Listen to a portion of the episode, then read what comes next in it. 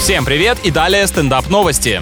Собственник московской квартиры площадью 200 квадратных метров обустроил себе на балконе бассейн. Ну, с такими размерами как будто нет причин, чтобы этого не сделать. Однако соседи снизу жалуются на регулярные протечки, которые, скорее всего, мешают им на своей лоджии играть в большой теннис. По решению суда мужчине придется демонтировать незаконную перепланировку. Ищите в интернете объявление «Бассейн БУ почти новый, легко размещается на балконе».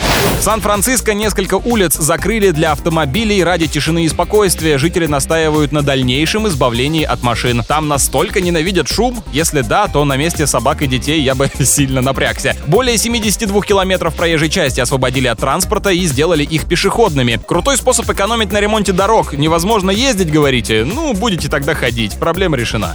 С вами был Андрей Фролов. Больше новостей на energyfm.ru.